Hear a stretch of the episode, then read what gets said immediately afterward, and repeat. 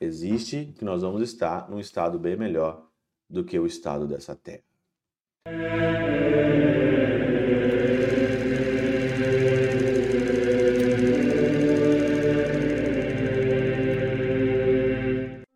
Em nome do Pai, do Filho e do Espírito Santo. Amém. Olá, meus queridos amigos, meus queridos irmãos, nos encontramos mais uma vez aqui no nosso Teódio, Viva de Coriés, o Percor Maria, esse dia 7 de junho de 2023, nessa quarta-feira, nós estamos então aí rumo à nossa festa do Sagrado Coração de Jesus, que vai ser aí no nosso dia 16, mas amanhã também é dia da festa de Corpus Christi.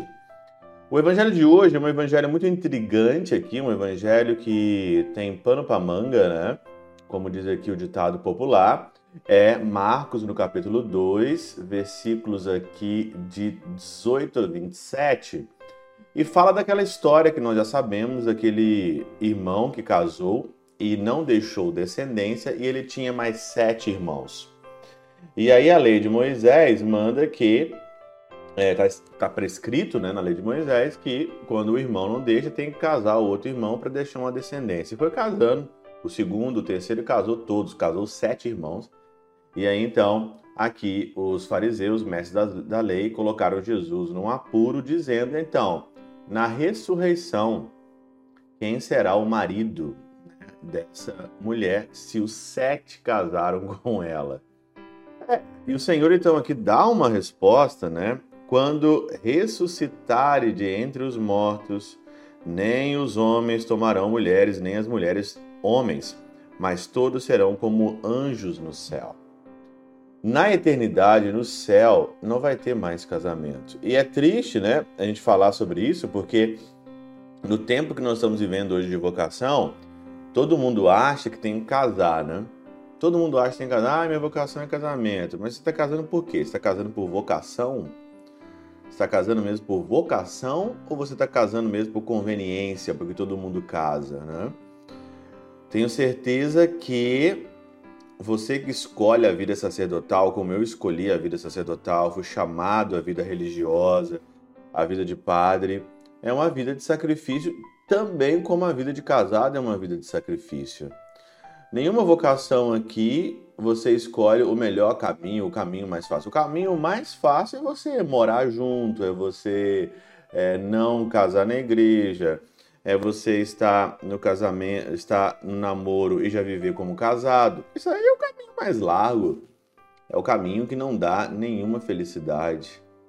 É o caminho onde você se perde cada vez mais. E os jovens estão entrando nessa onda, todo mundo está praticamente entrando nessa onda aí né? E, e, não estão respeitando aquilo que o Senhor fala, aquilo que a Escritura nos diz, aquilo que nos orienta sobre a vida de namoro, sobre a vida da espera, sobre a vida da castidade, sobre a vida de casar, sobre a vida de criar os seus filhos. Olha, raríssimos nós podemos hoje ver pessoas que seguem isso, né? A tendência é seguir a moda, seguir o que todo mundo faz, não é? Ah, todo mundo tá fazendo, é assim, né? não se pergunta mais nada é, como o Senhor quer. E querem pegar essa mentalidade e colocar essa mentalidade na eternidade. Como você vive aqui, como você vive na terra, querem então a viver e passar. Foi essa a pergunta. Só que o Senhor fala aqui e tem um comentário do Teofilacto de Ócrida que diz o seguinte: Não compreendeis o tipo de ressurreição que a, que a Escritura anuncia Podes credes que a restauração dos corpos devolvê-los-á exatamente como agora, mas não será assim. A eternidade não é como você vive aqui.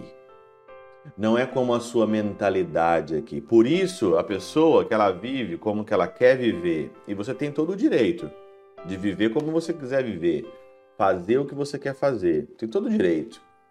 Só que eu estou dizendo uma coisa: a eternidade não é como você está vivendo agora aqui. A eternidade ela é eterna, ela tem o seu próprio ritmo, ela tem a sua própria, é, o seu próprio jeito de ser. Se o Senhor está dizendo aqui que lá na eternidade ninguém vai se dar em casamento, é porque o Senhor tem algo bem melhor para nós do que essa terra. Teofilacto Diócrita fala ainda: haverá uma restauração divina e angélica quando não mais nos corromperemos. Essa vida é uma vida de corrupção, né? As pessoas se corrompem por pouca coisa, com um prazerinho de 10 minutos, né? Um pequeno prazer de 10 minutos, né? Os homens por causa de um rabo de saia, né? Gado demais. As mulheres na raparigagem, né? Na piriguetagem aí, né? Se troca a eternidade por vento, se troca a eternidade por prazeres momentâneos, prazeres de 10 minutos. Mas permaneceremos do mesmo modo, e em função disso cessarão os casamentos, pois agora há casamentos por conta da corrupção, de modo que pela sucessão da espécie persistamos e não nos extingamos, mas depois seremos como anjos que existem uma sucessão nupcial e nunca desapa desaparecem. Não existe casamento na eternidade.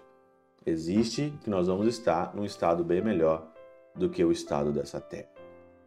Pela intercessão de São Chabel de Mangluf, São Padre Pio de Peltrautina e Santa Teresinha do Menino Jesus e o doce coração de Maria, Deus Todo-Poderoso os abençoe. Pai, Filho e Espírito Santo, Deus sobre vós e convosco permaneça para sempre. Amém.